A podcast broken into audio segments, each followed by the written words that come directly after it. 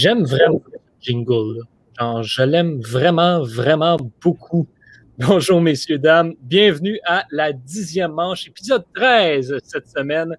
Ici, Yoann Carrière, toujours en compagnie de Thomas Lafont, Tristan Mac, le dîner de Tristan Mac et Megan Foy. Salut tout le monde, comment allez-vous? Ah, Salut, ça va très bien. Ça va très bien, merci. Qu'est-ce qu'on mange aujourd'hui, Tristan? Ah, on mange euh, du poisson avec du riz accompagné de légumes. Ah, voilà. Il faut, Euh, faut que ça soit santé. Il faut qu'il y ait un peu de protéines, un peu de glucides et un peu de légumes. Hein? Toujours bien équilibré, c'est ce qu'on aime, c'est ce qu'on on fait la promotion. On est quand même un média de sport euh, et avec le sport, il y a des bonnes habitudes de vie. Écoute, euh, Voilà, c'est- c'était- Voilà, la, la recette de Ricardo Mac. Ah, voilà. c'est quand t'animes les chefs, euh, T-Mac? Oh, on n'embarquera pas là. On n'embarquera pas là. On n'est pas rendu là encore. On va y donner deux, trois ans encore un petit peu. Bon, euh, cette semaine, dans la je suis en mesure de pouvoir vous accueillir chez nous euh, sécuritairement avec de la bouffe. ah, ça, on a on a. On se fait un petit barbecue du club école. là, Ça va être bien, On bien, pourrait bien faire euh, un souper presque parfait du club école. Oh mon Dieu! Mais D'ailleurs, euh, demain, demain, nous serons euh, jeudi le 13, ce qui signifie que ce sera le, deuxième gala de lutte euh, du Club École. Pour ceux qui écoutent les, autres balados diffusion, on, avait fait cette blague-là à Retour en Force à un moment donné d'organiser un gala de lutte. Puis on l'a fait, on a organisé un gala de lutte du Club École. Il existe également un article. si vous nous écoutez, si vous avez envie, il existe un article qui fait le résumé de ce, ce faux gala-là. Euh, si ça vous tente de l'avoir, écrivez-nous. On va peut-être faire de quoi à un moment donné. là. Ça- on va avoir un an bientôt. Il y a peut-être peut-être quelque chose à aller jouer là. Mais bref, on, on- on se bat tous et toutes demain sur un simulateur. Ça va être euh, de toute beauté. yes. Euh, revenons à nos moutons, cependant. Dans la MLB, euh, cette semaine, il s'est passé, euh, il s'est passé des choses intéressantes et on avait aussi le, on avait aussi le début des ligues mineures. hein. C'était le dé- début du Mhm. baseball mineur, donc le 3A, le 2A, tout partait. Et on a eu une très, très, très, très belle histoire dans le baseball mineur. Mm. On va y revenir dans quelques instants parce que juste avant, on va revenir sur les confrontations qu'on surveillait cette semaine. À commencer avec Megan qui regardait la bataille de Los Angeles. Oui, c'était vraiment intéressant. Euh, J'aime ça, les, les matchs qui opposent deux équipes d'une même ville parce que c'est une ambiance qui est spéciale. Les partisans qui sont là, ben, ils sont là pour les deux équipes. Euh, donc, euh, toujours euh, très divertissant. Puis, il y a beaucoup de rivalité aussi. C'est la même ville, euh, ça reste la même ville. Euh, donc, ça a été euh, une... une série qui a été dominée par les Angels. Donc, euh, d'abord, le premier match qu'ils ont gagné 9 à 2 contre les Dodgers. Euh, même s'ils avaient pris l'avant les, euh, les devants en premier, eh bien, euh, les Angels sont venus euh, les rattraper avec deux home runs tout de suite en partant, deux coups de circuit en deuxième manche. Et puis ensuite, ça a déboulé jusqu'à 9 points. Euh, mais je veux absolument mentionner, euh, comme à chaque fois que je parle des Angels, Shohei Otani. Shohei Otani qui, en ce match-là, a fait deux doubles à la clôture et a fait produire trois points. donc, ce qui a été un peu le, un point tournant euh, pour, ce match-là des Angels, donc euh, en tant que frappeur désigné. Et puis, je voulais aussi, par contre, souligner euh, le joueur du match, à mon avis, du côté des Dodgers, qui a été Mookie Betts. Donc, il a vraiment fait un bon match dans le champ, des, des super belles euh, attrapées. Et puis, qui a fait un coup de circuit, donc un des deux seuls points de l'équipe dans ce match-là. Euh, ensuite, deuxième match, ça a été un très, très gros match samedi, 14-11 Dodgers. Donc, un match de points euh, absolument euh, incroyable parce que il n'y a rien eu avant la quatrième manche. Et puis, les Dodgers ont fait 13 points en deux manches. Donc, c'était 13-0 pour les Dodgers. Mais ce qui est encore plus impressionnant, c'est que les Angels ont fait 11 points juste après en huitième manche. Donc, ça a été vraiment un match de points. euh, ça finissait plus. Puis, on y a vraiment cru. Pour vrai, à la fin, euh, je croyais que les Angels euh, auraient pu ben, peut-être aller rechercher la partie, mais finalement, ça, ça a terminé quand même pour les Dodgers. Et puis, dernier match, 2-1 Angels. Donc, comme je l'ai dit, les Angels ont dominé. Par contre, c'était Trevor Bauer qui lançait et a fait 9 strikeouts en 6 manches. Donc, très bon, euh, très, très belle partie de la part de Bauer. C'était le match, disons, de la série un peu plus euh, concentré sur les lanceurs. Il y en a toujours un qui l'est plus. Donc, ça a vraiment été par rapport à l'offensive que ça, ça a fait la différence. Donc, voilà mon petit résumé. Toujours, toujours intéressant, deux équipes qui sont très appréciées par, ici, ici au podcast. Euh, donc voilà, quand il y a des confrontations comme ça, ben, on ne veut pas les manquer. C'est très normal. Merci, Megan. Euh, Tristan, toi de ton côté, euh, c'était assez intéressant ce que tu avais. C'était, si je ne me trompe pas, on, y allait avec Tampa Bay contre les Aces d'Oakland. Deux équipes qui ont récemment eu des rumeurs qui les entouraient concernant un déménagement. On va revenir sur Oakland justement plus tard dans l'émission. Mais bref, tu, tu surveilles cette série-là.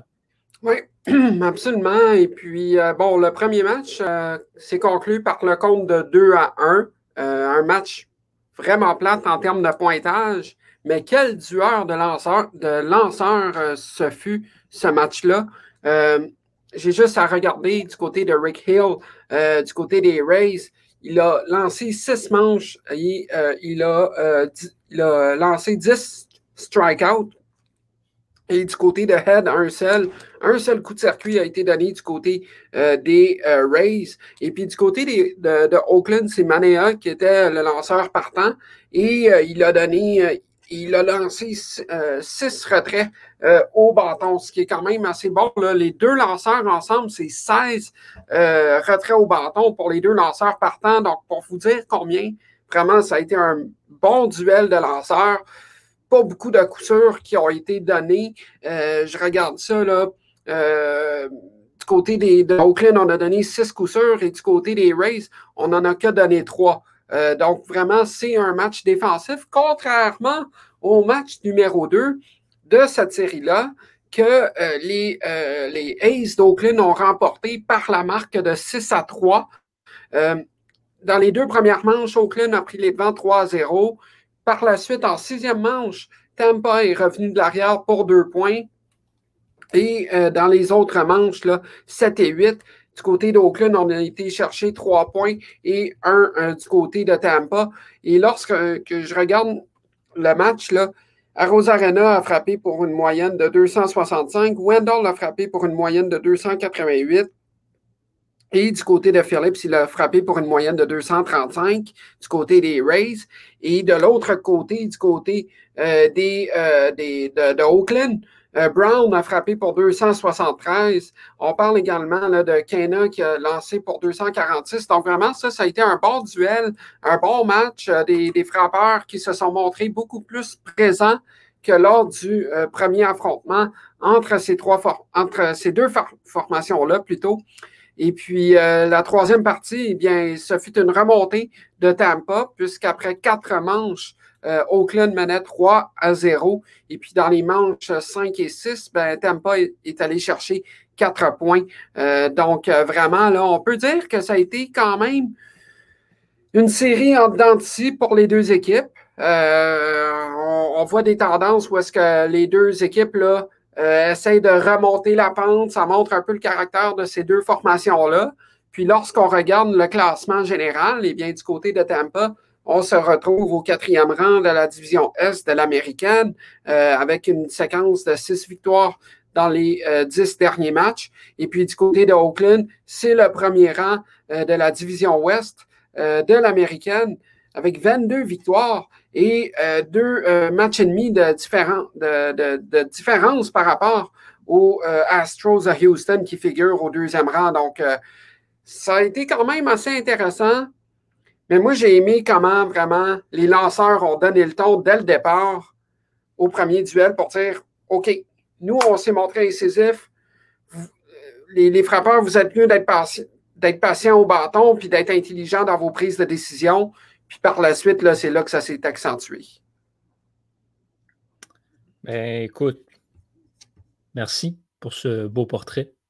Ma foi, complet et en profondeur. nice job, nice job pour vrai. J'aime ça comment euh, on, est capable, avec ces, ces portraits de série-là, d'aller plus justement en profondeur dans l'analyse, plus que je dis lui est bon, lui est pas bon. Non, tu sais, là, on, va vraiment voir de quoi ça a l'air sur le terrain. Euh, j'aime bien, bien ça quand on peut revenir avec ces, petits résumés-là. Je trouve que ça apporte un, point intéressant au podcast. Thomas, toi, tu surveillais les White Sox de Chicago et euh, ben, une équipe qui était, ma foi, plutôt impressionnante après un mois d'activité, les Royals de Kansas City oui, je veux savoir qu'est-ce qui, expliquait leur, succès. Eux, que la semaine passée, ils étaient premiers de leur division. je, je, je, vous je vous spoiler le résultat de cette série, je ne sais toujours pas. parce que ça a été une série dominée par les White Sox dès le premier match. ça, ça a été un duel de lanceurs qui a été remporté par les White Sox 3 euh, à 0. Euh, Carlos, Carlos Rodon a continué sur sa belle, sur son bon début de saison. Euh, lui, qui, lui qui a une fiche parfaite pour l'instant. avec, avec une récolte de 8 très très au bâton. Vraiment pas une belle soirée pour, les Royals alors qu'ils ont, ont, subi ils ont, ils ont subi 13, 13 rétro-bâtons, pardon. Et c'était vraiment pas une, belle soirée. Également du côté des White Sox, euh, plusieurs rétro, rétro euh, de la part du des, des Royals. Brad Keller, euh, qui en a fait, qui, a récolté six en six manches de travail. des, des, White Sox qui, ont d'ailleurs marqué les, seuls points de la rencontre en cinquième et en sixième manche. donc un match, un match pas assez offensif, ce qui ça a été tout le contraire euh, dans le deuxième match, alors qu'on assistait au premier départ euh, de, la carrière de Daniel Lynch dans, dans la MLB, sa, sa première apparition euh, dans un match. Et il, va s'en rappeler longtemps, mais pas nécessairement pour, pour des bonnes raisons. en, en, en, en, deux tiers de manche, il a accordé sept coups sûrs, huit points mérités, et un sur balle avec aucun rétro-bâton. Donc, ce n'est pas le début espéré pour, sa carrière. Espérons que ça se repasse pour lui. Euh, pour vous donner une idée, les, les White Sox ont passé à travers leur alignement une fois et étaient, et étaient rendus à la moitié de leur alignement quand, quand, quand, la, quand la première manche s'est terminée. avant même qu'il y ait eu un retrait, il y, avait euh, déjà récolté quatre coups sûrs et, euh, deux, et deux points. Donc, euh, c'était pas euh, le meilleur début de match du côté des White Sox. par contre, on, on dit que dans le baseball, faut, faut arriver au début, il faut pas partir avant la fin parce que tu peux tout manquer d'action. Et c'est un, c'est un peu ça qui s'est passé alors que le match est fini 9 à 1. Donc pour ceux qui ont manqué le début de la première manche, ils ont manqué le gros euh, de l'action. Euh, du côté des White Sox, euh, des, des, des, White Sox, des Royals, ça, ça, ça a été euh, ça, ça, a été seulement Whit Merrifield qui, qui, a produit le, seul point des Royals en neuvième manche. Donc, c'était un, c'était un peu beaucoup trop tard pour, pour les Royals pour espérer euh, un retour dans ce match-là. Euh, et, dans, et dans le troisième match, euh, ça, c'était beaucoup moins, c'était beaucoup moins, excuse-moi, je cherche, je cherche mes mots. C'est, c'est beaucoup moins euh, ça, ça, a beaucoup moins frappé euh, dès le début du match, alors que ça a fini 9 à 3, mais euh, les points étaient beaucoup étaient beaucoup mieux espacés, euh, disons-le comme ça. Euh, quand même une autre une autre domination des, des, des, des, White Sox. vraiment, vraiment, les Royals ont, ont, eu beaucoup de difficultés tout au, tout, tout, tout, tout au long de la série. Pour, pour, vous donner une idée, ils ont accordé 21 points et ils en ont marqué seulement que 4. D'ailleurs, D'ailleurs, les White Sox qui sont maintenant à, la tête de, la division centrale avec une fiche de 20 victoires et 13 défaites, alors que les Royals sont maintenant euh, 13e, euh, 3e dans, dans la division avec une fiche de 16 victoires et 18 défaites. Donc, euh, c'est peut-être le catalyseur pour une remontée euh, des White Sox euh, pour, pour la division malgré leurs blessures. Bon, mais on s'attendait pas à ce que, on s'attendait à ce que les White Sox reviennent à un moment donné. Ah oui, c'est sûr. C'est pas une équipe qui allait terminer dans le bas du classement, ni même dans le milieu.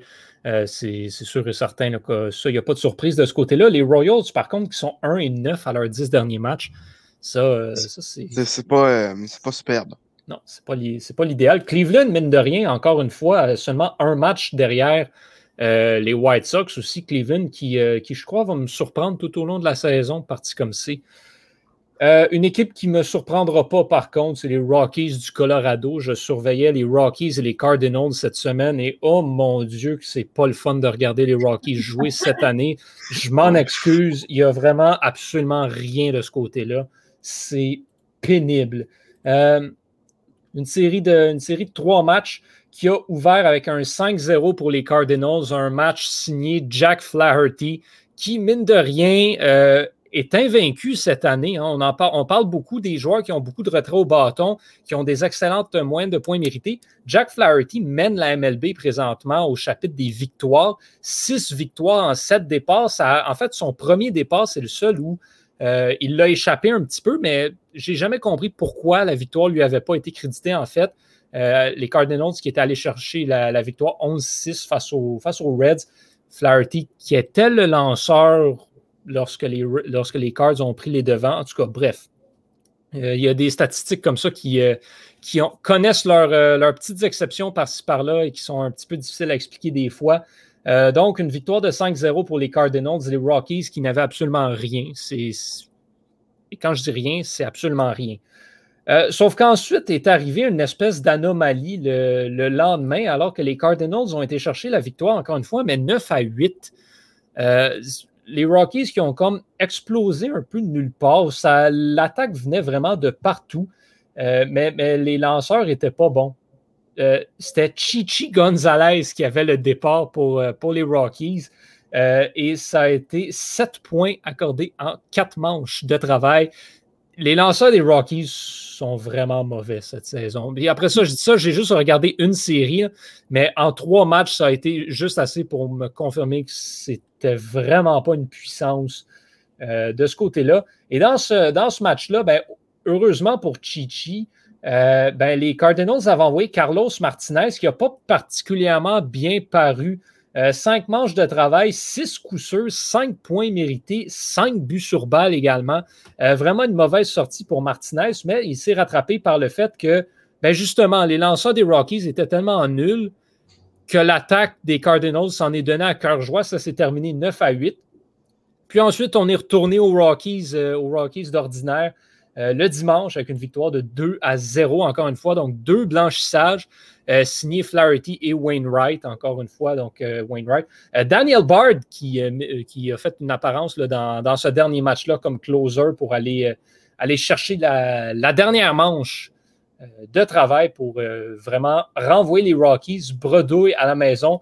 Trevor Story qui a été plutôt absent et effacé dans cette, cette série-là. J'en ai été un petit peu déçu. Mais, mais chapeau, encore une fois, vraiment Flaherty. Moi, c'est un lanceur que j'aime énormément, qui a très, très, très bien lancé dans le, premier match. Oui, a accordé 5 points. Euh, non, pardon, excusez. Euh, mon Dieu, qu'est-ce que je dis là? Je, me, mélange. Oui, a accordé 3 coups sûrs et c'est 6 euh, retraits sur des prises. Mais, donc, tu sais, c'est pas, pas une performance élite, élite. Mais je trouve que c'est un bon lanceur avec un bon style que j'aime bien. Puis je suis content de le voir réussir après la saison un petit peu en denti qu'il avait connu l'année dernière. Là, semble s'être ressaisi. Euh, comme je disais, victoire à, victoire à ses six derniers départs. Donc, il est sur une belle séquence en ce moment. Et, euh, Saint-Louis qui en a profité avec ça pour euh, retourner chercher le premier rang également mm-hmm. de la division centrale avec maintenant trois matchs d'avance sur les Brewers qu'ils affrontent en ce moment même dans une série. Donc, duel au sommet de la centrale de la nationale entre, euh, les Cards et les Brewers. Les Cards qui sont allés chercher hier le, premier, euh, le premier match 6 à 1. Et là, on en a deux autres matchs. Donc, les Cardinals qui pourraient prendre une avance vraiment solide dans la centrale de la nationale. Moi, c'était l'équipe que je voyais finir au sommet de cette division-là. Il était encore tôt dans la série. Mais je pense que c'est rassurant après le, début de saison, un peu coup-ci. Euh, qu'on a eu. Le mine de rien, la, centrale de la nationale se replace avec les Cards au sommet et les Pirates qui euh, ne sont plus au troisième rang, mais bel et bien au dernier. Euh, je vous ai parlé, maintenant qu'on a, maintenant qu'on a fait le tour de ce qu'on surveillait, je vous avais parlé d'une belle histoire dans le baseball mineur. J'aime vraiment ça, le sport. pour ça, on va parler de Drew Robinson. Drew Robinson, un, joueur qui, quand, même, quand même assez jeune, a, a réussi à percer l'alignement des Rangers du Texas, donc assez jeune, mais assez vieux pour les recrues. Tout ça pour dire que, bref, à 25 ans, en 2017, s'aligne avec les Rangers du Texas, dispute une petite partie de la saison. Même chose l'année suivante. Cinq rencontres en 2019 avec les Cards de, Saint-Louis. Et finalement, bon, arrivent toutes sortes de choses dans la vie. C'est pas toujours des belles affaires qui se passent pour tout le monde. Il y en a qui vivent des épisodes un petit peu difficiles. La pandémie y est souvent pour quelque chose.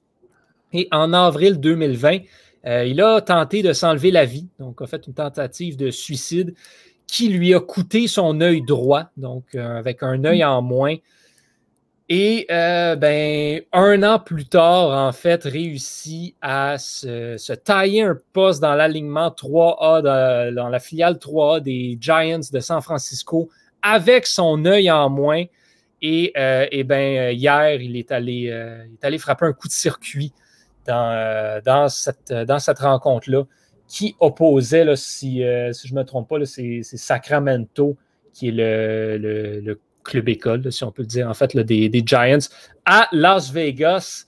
Et euh, ben, si je ne me trompe pas, Drew Robinson vient lui-même de Las Vegas, en fait. Mm-hmm. Et bon, donc, tu sais, des belles histoires comme ça, une histoire de persévérance, vraiment.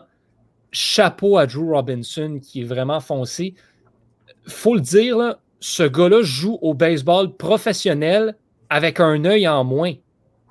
C'est absolument incroyable. C'est incroyable. C'est incroyable. considérant la coordination que tu as besoin, main-œil. Lui, il a la moitié de sa vision qui n'est pas là, frappe un circuit. Honnêtement, là, est-ce qu'on peut aller plus beau que ça? Puis je pense que. Ça, pourrait être comme quasiment un, un, film de, de, de ben c'est vraiment beau comme histoire. Je l'ai vu moi aussi, puis je suis contente qu'elle t'en parle. Euh, c'est une belle histoire, honnêtement, de, de, de, persévérance, puis t'as jamais, jamais lâché, même, même quand.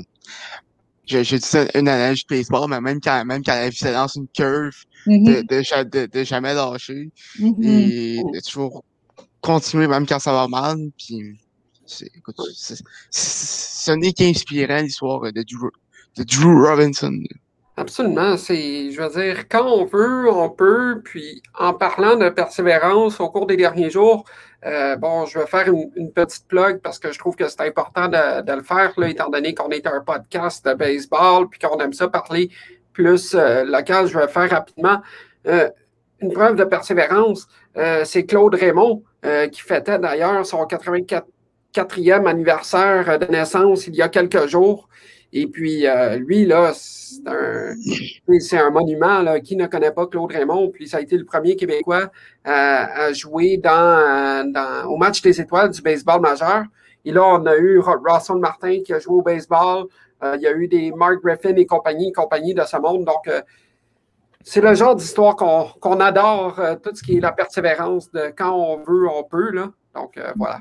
Je pense que c'est assez important de prendre un petit moment aussi pour euh, le dire que ben, même quand ça va mal, puis quand tu as l'impression que tout ne va pas, il y a des ressources. Faut aller chercher de l'aide. Le suicide, c'est c'est pas la meilleure option, c'est pas la bonne option. Tu peux t'en sortir. Faut pas avoir peur d'aller demander de l'aide. Faut pas en arriver à vouloir mettre fin à ses jours je ne prétends pas comprendre parce que je ne comprends pas et je ne comprendrai jamais. Euh, mais je crois que c'est possible de s'en sortir. Je pense qu'il faut aller chercher de l'aide. Il ne faut pas avoir peur de le faire. Puis si ce gars-là était capable de s'en sortir, puis de se rendre jusqu'au baseball majeur, il joue professionnel. C'est un athlète. On parle du baseball 3, c'est le niveau juste en dessous de la MLB. Mm-hmm tout le monde peut y arriver. Comme, mhm. il, faut juste, un moment donné, accepter que peut-être on a besoin d'aide. Puis après ça, ça revient mhm. dans la bonne direction. faut pas en arriver là. Faut pas. si je peux ajouter quelque chose aussi, je, on ne sait pas euh, l'histoire et tout ça de, son cas, mais euh, je pense que le sport peut jouer quelque chose là-dedans, dans le sens où quand on bouge, quand on fait de l'activité, le sport, ça peut être tellement une motivation euh, pour plusieurs personnes. Puis je pense que juste de bouger un peu, peut-être que cette personne-là, son sport, c'est ça qui l'a tenu. Assurément. Euh, je pense que euh, c'est ça. Je pense qu'il y a toujours moyen de, en bougeant, de, se motiver puis de. Bon. Oui, ça, ça a ce pouvoir-là, le sport puis l'activité physique en général. C'est de faire attention à soi. Mm-hmm. C'est ça le mot-clé, de pas trop s'en demander, puis d'assumer qu'on n'est pas parfait. Parce que c'est l'important là-dedans. Autre, euh, autre point sur une note un petit peu plus, euh, un petit peu plus belle, hein. on a eu euh, deux lanceurs dans la dernière semaine qui se sont ajoutés à la liste des matchs sans points ni coup sûr. On en avait deux il y a deux semaines, nous en avons maintenant quatre. Et ben, Thomas, Thomas, je vais te laisser ouvrir le bal là-dessus parce que tu en, as bien parlé à Retour en force. Oui, oui, en effet. Euh, moi, je suis un instant de retrouver mes notes de retour en force. Mais, tu sais, parce que, ce que tu disais, c'est, c'est pas des lanceurs qu'on s'attendait à, à, voir. Wade Miley. C'est ça. Wade, Miley, un match sans point ni coup sûr. Tu t'attends pas à ça, là. Mais ça fait, c'est ça qui fait la beauté du baseball. On en parlait euh, euh plutôt cette semaine. Puis, tu, tu regardes ça, euh, Greg Maddox puis Randy Thompson ont jamais eu de match sans point de sûr. Euh, sont passés proches quelques fois, mais n'ont jamais eu. Puis c'est euh, comme, comme, comme euh, dans les meilleurs lanceurs du baseball. Puis t'as Wade Miley avec sa moyenne de points de en carrière de 4.18 et qui accorde en moyenne 9 coups par 9 manches lancées, qui lui en a un. Donc euh, le baseball, ce qui fait, ce qui fait la beauté, c'est que c'est extrêmement statistique. Tu, tu, peux savoir que faudrait lancer une courbe à l'extérieur à tel frappeur avec un coureur au premier, deux retraits euh, en septième manche parce qu'il y a 78% des chances qu'il se lance.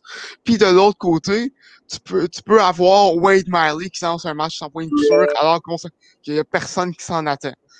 Le baseball, c'est autant précis et, et, scientifique que, que, que c'est imprévisible. Euh, ça, ça c'était, c'était, mon poème d'amour au baseball. Euh, donc, euh, passons maintenant aux deux lanceurs, aux deux matchs en point de sûr, en fait. John Means nous a fait passer un peu pour, pour, pour dire n'importe quoi, parce que je me souviens d'épisode de, de, de, la semaine passée, on disait que les Mariners allaient bien. Et le lendemain, en fait, la journée qu'on sort d'épisode, John Means lance un match en point de sûr contre les Mariners. Euh, victoire de, de 6 à 0, 12 rétro-bâtons d'ailleurs pour lui. Et, il est passé à deux doigts d'un match parfait, alors que la seule raison pourquoi il, pourquoi il y en a qui qu'il n'a pas eu, c'est parce que son, son receveur a manqué son relais au premier après un, un, euh, un rétro bâton. Euh, ce règlement-là, je le trouve un, peu spécial. J'en ai parlé justement euh, lundi. Mais euh, après, après un rétro bâton, si, le, si, ce troisième lancé échappe au receveur ou se retrouve à terre, il faut que, il faut que le receveur fasse un relais au premier et ben, le receveur des Orioles l'a manqué. Donc, il a manqué le match parfait. même pas à cause de, sa faute. Ça, c'est un, un, règlement que je trouve qui qui, qui n'a pas sa raison d'être. Euh, je vois, je vois, je vois pas l'utilité de, de celui-là. Euh, mais félicitations à John Means, honnêtement. Euh, c'est une performance qu'on s'en attendait pas. C'est d'ailleurs le premier match en point de couture euh, seul par un lanceur des depuis 1969 avec Jim Palmer qui l'avait fait à l'époque. Mm. Et le deuxième, ben, on en parlait, Wade Miley, euh, que qui, qui, a été excellent lui aussi. Euh, victoire de 3-0 contre les, contre les Indians. Euh, les Indians, c'est d'ailleurs la 16e équipe dans toute l'histoire des majeurs à euh, se faire un match en point de sûr deux fois dans la même saison. Et je vois que Johan est très, est très heureux de ça. C'est ridicule, là. en tout cas, bref, les, les Indiens. Hein. Et, malgré ça. ça, sont, un, sont à un match de la tête de leur division. C'est ça qui me me surprend le plus. C'est ça, c'est. Les Indians, euh, c'est quand. Euh, les équipes à petit marché, ils peuvent être très surprenants des fois. Mais euh, pour revenir à, Miley, pour sa part, c'est 8 très au bâton, un but sur balle. Euh, c'est d'ailleurs un, très bon match. Euh, c'était 0-0 en, en, en 9e manche, alors que Zach Plisac lui aussi euh, fait un bon match. Euh, puis les Reds, en 9e manche, ont ouvert la machine, 3 points, et, et Miley a, terminé ça en fin de 9e. Donc, c'est ça, on a beaucoup de matchs sans point de sur cette année. D'ailleurs, c'est la première fois depuis 1917 qu'il y, en a autant euh, à ce point-ci dans, dans, dans, la saison. Mm-hmm. euh, donc, euh, d'ailleurs, euh, la, moyenne de, de, des majeurs lundi était de, était de 233. Donc, la plupart, la plupart dans, dans toute l'histoire du baseball. Donc, une, une, je, je prédis que 2021 va être une saison de lanceurs, d'après moi. Mm-hmm. ça, ça, doit avoir marché, l'histoire de ramoller les balles. Peut-être, oui. Parce que ce que j'ai remarqué, c'est qu'il y a encore beaucoup de circuits, mais il y a beaucoup de très très hauts bâtons aussi. Mm-hmm. Ben, moi, je, l'avais. C'est sûr que ça n'a pas nécessairement un lien tout le temps, mais les transactions là, de lanceurs, c'est pendant, pendant la, saison morte cette année, mm-hmm. c'est fou. moi, je voyais un peu ça, mais je suis contente que ça, vient, euh, ça vient euh, prouver euh, un peu cette hypothèse-là. Mm-hmm c'est incroyable, là. Euh, à une certaine époque, les lanceurs, ils étaient sur certaines consommations et autres, ils n'étaient pas tout à fait en forme. Là, aujourd'hui, on, on, voit les lanceurs, là, c'est, des armoires à glace, là. Ils sont en forme, puis, euh, puis ils lancent, puis euh, écoute, là, quand, quand tu as des matchs que les deux lanceurs ensemble font quasiment au total 20 retraits au bâton, c'est impressionnant, mm-hmm. là. C'est impressionnant, là. Oui. C'est, euh, ce sont les meilleurs athlètes dans la MLB, là, de, mon point de vue personnel. c'est, c'est même pas un, peu proche. Je, reviens encore, mais les, frappeurs désignés, des fois, c'est pas. C'est pas, les, pas les plus grands athlètes. Là. Vous allez être tanné que je bâche le panda, mais come on. À une certaine époque, Bartolo Colonne. ouais, ben, c'est ça. Bartolo Colonne, euh, c'est ça. D'ailleurs, c'était le cinquième anniversaire. Oui. D'ailleurs, c'était le cinquième anniversaire cette semaine de, son, euh, de, son fameux coup de circuit. Son circuit. pour ça que je voulais en parler, justement. Assurément, assurément, un des meilleurs moments de l'histoire du sport. moi, ce qui, ce qui me fait, c'est toujours écouter la réaction des, des commentateurs sur le coup, la réaction qu'ils ont. Tu sais, le, le, le but en tir de barrage de, de Marek Malik avec les Rangers à l'époque, quand il avait été entre les jambes. Même affaire ici avec Bartolo Colon quand il l'envoie dans les estrades. Oui, oui, oui. Un, grand classique. Oui, euh, puis en plus, tu, tu, vois quand, quand, quand, il fait un tour début, il, y a, il y a de la misère à y croire, puis il y a de la misère à se faire le tour début. C'est très drôle. Ah là là, Bartolo, on s'ennuie de toi. Le genre euh, de moment qu'André Roy mettrait dans son topo, tu niaises aux 5 ah, Vraiment, assurément. Mhm. je veux revenir sur John Means un petit peu parce que c'est un, un, joueur qui, euh, qui, je crois, passe sous le radar en raison de où est-ce qu'il joue. C'est un bon lanceur. C'est vraiment un très, très, très bon lanceur. Euh, moyenne de points mérités cette saison de 1,21 quand même, une whip de 0.712 quatre victoires euh, en, huit départs, mais aucune défaite cependant.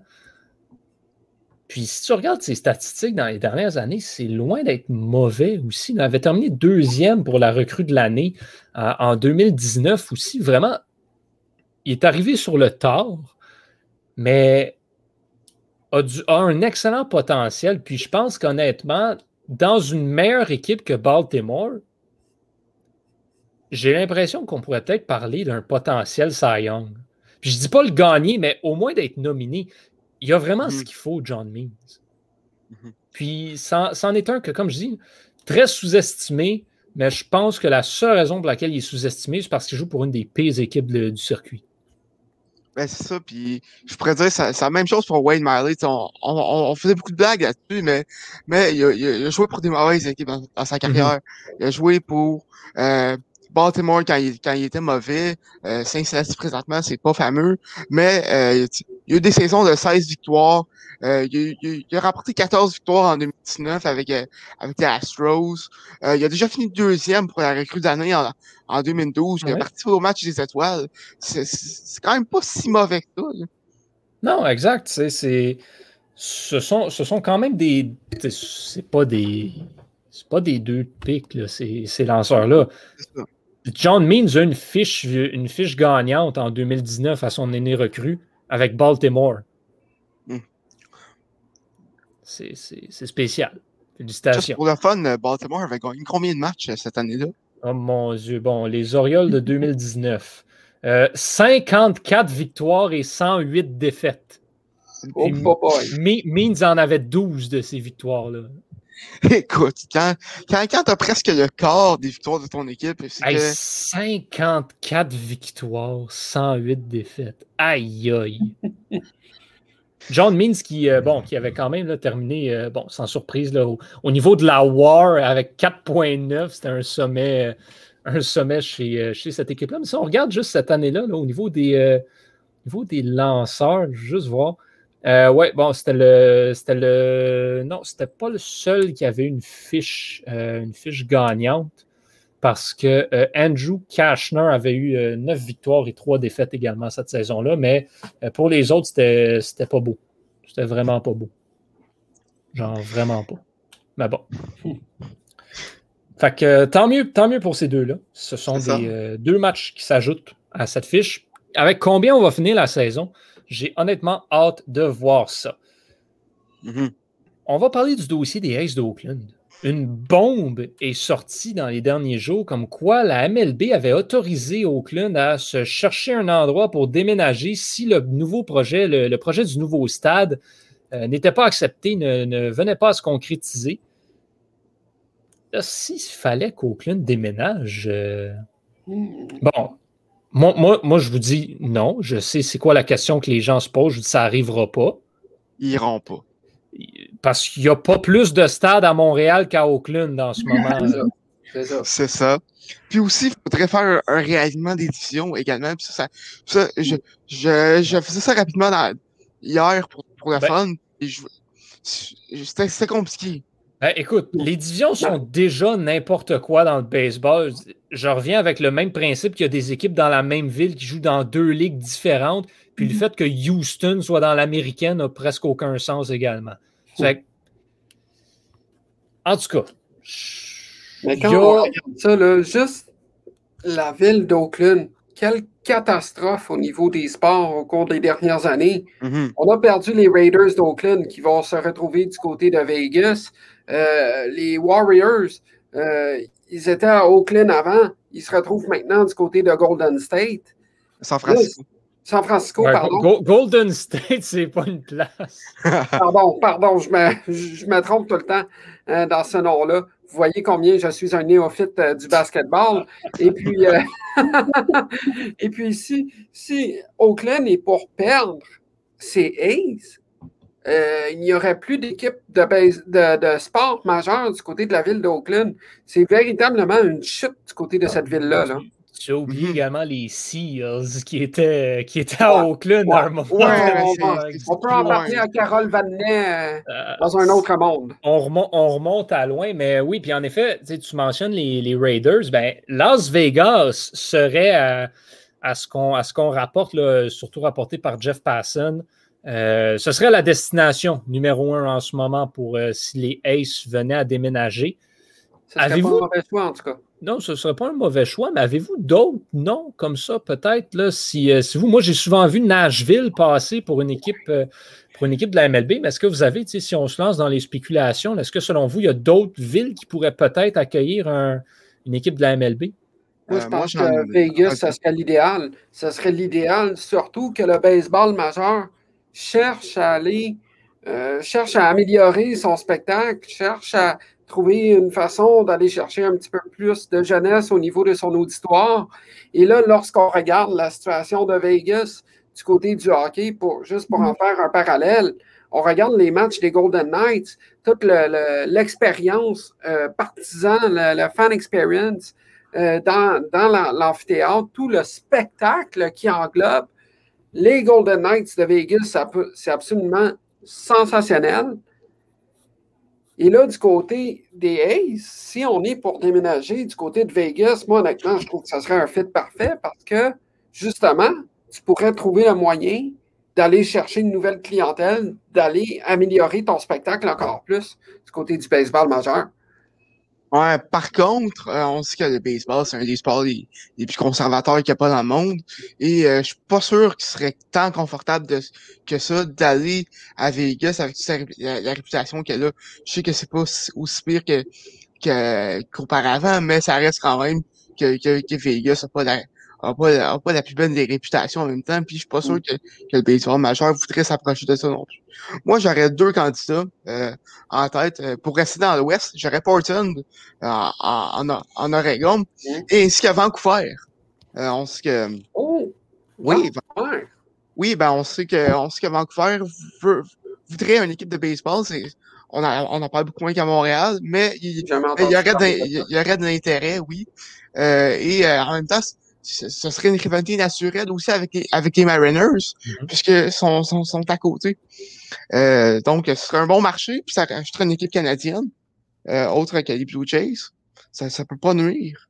S'il fallait que Vancouver ait une équipe avant Montréal. C'est ça. Ah, oh encore là, Vancouver, c'est le même problème, il n'y a pas de stade. C'est ça, j'allais dire. Euh, ça va être les mêmes problèmes qu'à Montréal. Je sais pas si Sûrement qu'ils ont, ont peut-être plus d'argent à investir là-dedans, mais. Qui sait, il y aura peut-être une garde partagée dans l'Ouest et une garde partagée dans l'Est. Et pas eh, Au moins, au moins, tu sais, si Oakland vient à déménager, c'est quand même. Ça risque quand même d'être plus rentable que déménager genre les Marlins. Tu sais, l'équipe, la ville qui va hériter des Aces va hériter d'une très bonne équipe. on parle d'une des meilleures équipes du baseball majeur au, niveau de la fiche en ce moment. Donc, ce serait moins pire, ce, serait le scénario idéal pour une ville d'aller acquérir une équipe comme ça parce que ce ne serait pas une équipe d'expansion, ce ne serait pas une équipe en mauvais état non plus parce qu'Oakland a une bonne équipe euh, en, ce moment. Écoute, par contre, encore une fois, ça n'arrivera pas. Mais s'il y a un scénario dans lequel le retour du baseball à Montréal pourrait être rentable et profitable, ce serait d'amener une équipe comme Oakland. Par contre, ils sont tout le temps à deux, trois agents libres de, faire une vente de feu, donc euh, on sait jamais. C'est pas ça, ils n'ont pas d'argent. C'est ça. C'est pour ça. Mais ah. c'est justement peut-être qu'enfin, ben, cette équipe-là avait un petit peu plus d'argent dans un plus gros marché, ben, peut-être qu'il pourrait faire de quoi. Mais encore une fois, est-ce que Montréal est un tant gros marché de baseball que ça? Non. Hmm.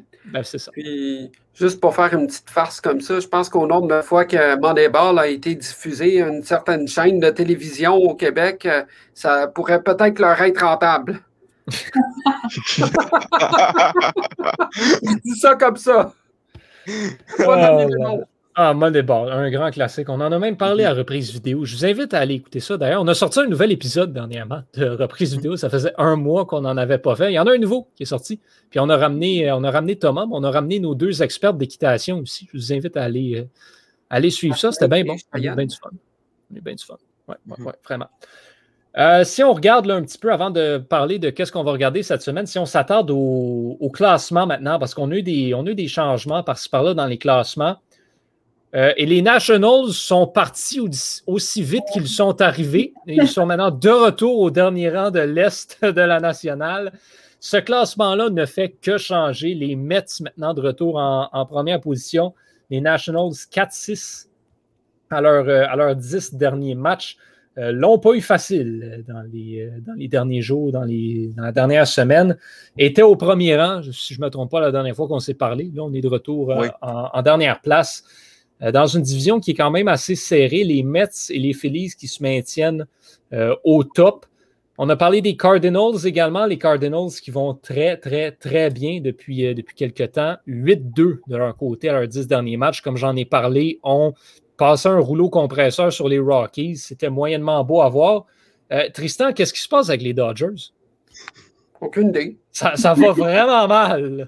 je pense que je pense que les Dodgers ont peut-être trop fait la fête euh, pendant la saison morte. Euh, je ne sais pas, honnêtement. On, regarde ça, puis euh, c'est pas très jojo. 3-7 dans les 10 derniers matchs, seulement 19 victoires, 3 matchs de différence par rapport aux Giants de San Francisco. honnêtement, là, moi, je pense que c'est peut-être le manque de profondeur au niveau, chez les releveurs.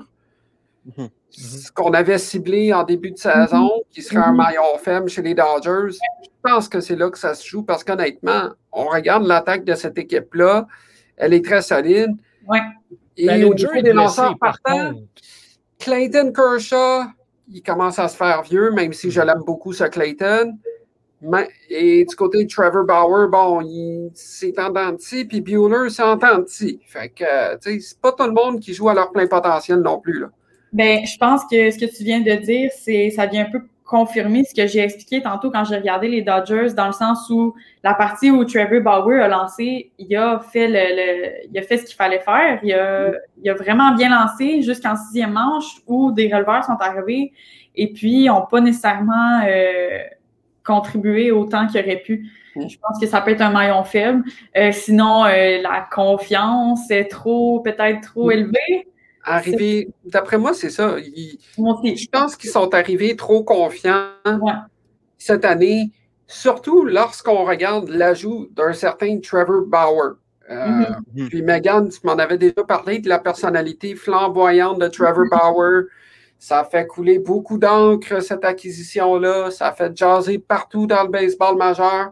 Là, du côté des Dodgers, ils se sont dit, bon, OK, euh, on amène Trevor Bauer, puis let's go, on a trois gros lanceurs partants, mais au baseball, tu n'as pas juste besoin de lanceurs partants, tu as besoin de releveurs aussi pour compléter les parties. Ces trois lanceurs-là, je les adore, mais certes, ce ne sont pas des robots qui vont qui vont te lancer des prises pendant huit manches. Là.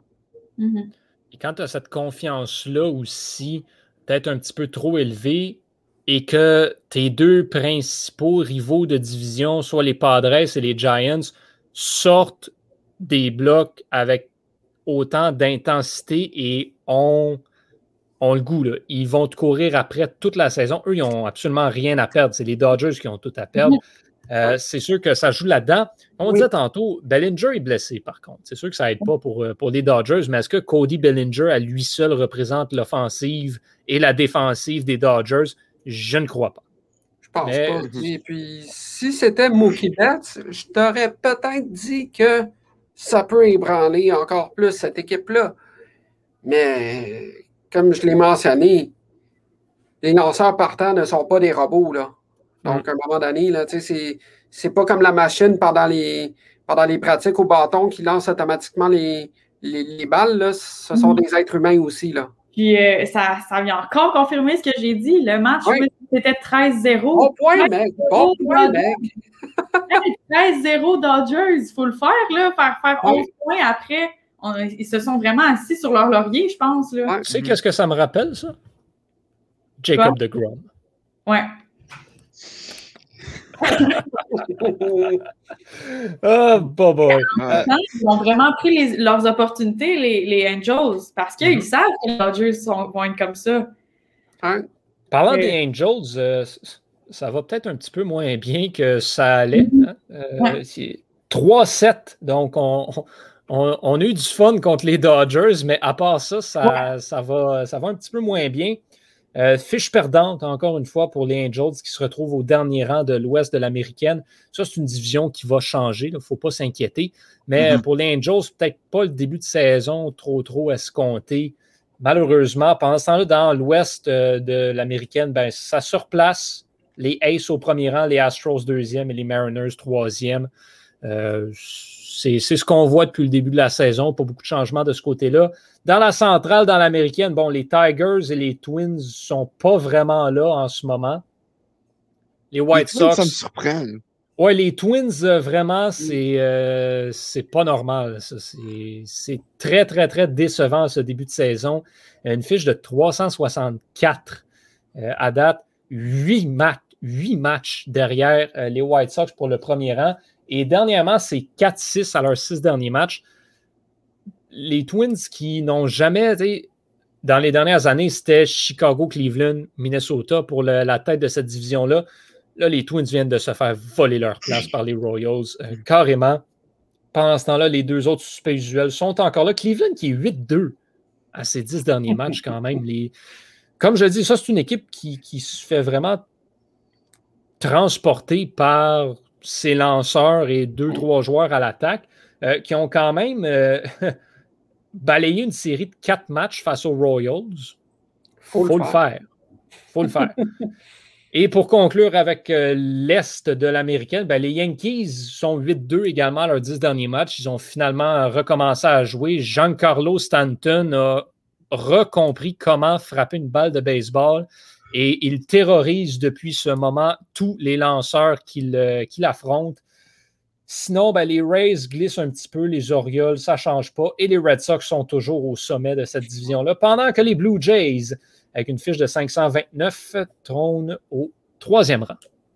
Euh, D'ailleurs, parlant Yankees, je ne sais pas si c'est cette semaine, mais c'est la première série des Astros euh, au Yankees Stadium depuis. Oh mon Dieu! Oh mon Dieu! Depuis le scandale, et ça n'a pas été chic, disons comme ça. Oh! les partisans des Yankees en avaient long à dire. Ah oui. On ne va pas citer ce qui s'est dit dans ce gradin-là, mais j'ai suivi ce match-là sur Twitter. C'était vraiment très drôle. D'ailleurs, je ne sais pas si vous avez vu la séquence euh, de, Xavier Torres qui, va marquer du premier sur. Je ne sais plus trop c'était quoi, je pense que c'était un, un coup dans le shift. Je me trompe pas? Peut-être, j'ai pas vu honnêtement. Je me rappelle plus, mais c'est une séquence assez spéciale. Non, c'était. Oui, en effet, tu, me rappelles ça de toute beauté. Le... Ces séries entre les Astros et les Yankees, qui, euh, ben, on le disait, hein, les Yankees qui avaient des, adversaires contre qui il fallait aller chercher les victoires. C'est ce qu'ils ont fait. On a, bien performé contre, les Orioles, contre les Tigers également, là, contre les Astros. Euh, deux, belles victoires aussi, très serrées, mais importantes contre les Nationals de Washington. Et là, on retourne contre des équipes moyennes. On affronte les Rays, les Orioles et les Rangers. C'est peut-être l'occasion pour les Yankees d'aller dépasser les Red Sox qui, eux, vont se prendre euh, notamment les Braves, les Blue Jays et les Phillies dans leur prochain match. Ça se pourrait là, que bon, ça revienne à la normale pour, euh, pour New York. Bref, on va leur souhaiter. Cette semaine, on regarde. Qu'est-ce qu'on regarde? Tristan, c'est toi qui as le premier choix cette semaine. Oui, je vais m'attaquer à la série Padres contre Saint-Louis. Je pense que ça va être une excellente série. Les Padres qui trônent là, parmi les premiers rangs euh, dans l'ouest de la nationale, tandis que du côté euh, des Cards, euh, ils sont au premier rang de la centrale de la nationale. 8-2 à leurs 10 derniers matchs, 22 victoires, tandis que du côté de San Diego, 20 victoires, fiche de 6-4 à leurs 10 derniers matchs. Donc, vraiment, je pense que ça s'annonce pour être une très, très belle série, celle-là. Oui, bien d'accord. Excellent choix. C'était c'est selon moi, c'est la série de la semaine. Euh, vraiment, deux, excellentes équipes qui s'affrontent. Thomas, qu'est-ce que tu regardes? Les Angels contre les Red Sox euh, qui vont s'affronter à Fenway en, fin de semaine. Très hâte de, voir ça et de, voir enfin Shohei Otani. J'ai pas eu l'occasion de, de regarder tant que ça. Et euh, je pourrais enfin voir pourquoi que Meg est très autant sur lui. Rarement, rarement est-ce que quatre analystes ont autant tripé sur une équipe de bas de classement. mais euh, je dois vous dire, je ne sais pas si vous avez lu aussi, euh, je pensais qu'on allait le mentionner, mais hier, je ne sais pas si c'est hier, hier ou avant-hier. Oui, oui, c'était hier. Hier, Shoei Otani a lancé combien de manches? Sept manches. puis il est allé dans le champ droit après. Il est allé jouer dans le champ après. ça s'était hallucinant. Ça s'était pas vu depuis 1952, si je ne me trompe pas. 62 ou 52, je ne veux pas me tromper. Mais bref, euh, Shohei Otani, c'est comme, est-ce que vous pensez qu'il pourrait être MVP cette année? je vais te dire non, parce qu'il y a un joueur dans son équipe qui est ridiculement trop bon. Euh, mais, sans ça, ben écoute, ça va dépendre de ce que l'Angels peut le faire. Mais si Otani continue de performer comme il performe partout, c'est-à-dire lanceur, frappeur, champ. Pas de genre, ouais. Et là, il joue partout, ce gars-là. Ouais. Pas de raison pour laquelle on ne serait pas au moins en nomination. Et ça, c'est ce qui est vraiment drôle. On peut faire un parallèle intéressant avec le hockey, encore une fois. Les Angels, là, si la saison se terminerait aujourd'hui, auraient peut-être deux des nominés pour le MVP dans la Ligue américaine et sont quand même parmi les pires équipes de cette ligue-là. Par contre, c'est sûr que c'est différent. Hein? Par contre, euh, les, Angels, euh, ça, cette division-là est extrêmement serrée. Ça risque de se replacer. Les, mm-hmm. Rangers, les Rangers ont fini par couler. Mm-hmm. Oh oui, oh oui, absolument. absolument. Puis les, mm. les Angels ont ce qu'il faut, mais là, c'est une question de le mettre en pratique maintenant. Oui, puis il ne faut pas seulement utiliser Shohei Otani et Mike Trout. non, c'est ça. Faut, faut essayer les choses. C'est sûr que Randon est blessé aussi. Hein? Ça n'aide mm-hmm. pas de ce côté-là. Quand il va revenir au jeu, c'est un, un, gros atout, tant offensivement que défensivement, que les Angels vont récupérer, sur lesquels ils pourront compter. Parlant de, de blessures, je fais un petit point avant de, terminer. Euh, ça, ça mal du côté Padres. Oui, c'est ça que j'allais dire. Euh, la COVID-19. La COVID a attaqué. Fernando Tatis. Et mon Dieu. Et sont, très tristes de voir que Tatis va être Will, Will Myers aussi. Si je Will Myers, effectivement. Il y a Jason Profar et, euh, et euh, Jorge Mateo qui sont mm. extrêmement hors d'action pour euh, du contact racing. Mm-hmm. Mm. C'est dommage parce que Tristan va regarder les Padres euh, cette semaine avec euh, la moitié de l'effectif en moins. ça. une, une chance que Manny Machado n'a pas la COVID. en même temps, on va voir. Oui. Oui, ben j'allais dire en même temps, tu vas voir ce que l'équipe est, est, capable de faire sans ces joueurs-là. C'est mhm. ça que tu allais dire. Hein? Exactement. Exactement, tu as tout compris. C'est là qu'on va la voir, la, si la profondeur des Padres est intéressante. Exactement. On va voir de mon côté, cette semaine, c'est à mon tour de regarder les Blue Jays. Euh, ah, je, savais que c'est celle-là que tu voulais. Je regarde ça. Il n'y a vraiment pas beaucoup de séries intéressantes à part ça. Euh, les Phillies contre les Blue Jays, une série qui s'annonce très intéressante. J'ai pratiquement pas regardé les Blue Jays cette année.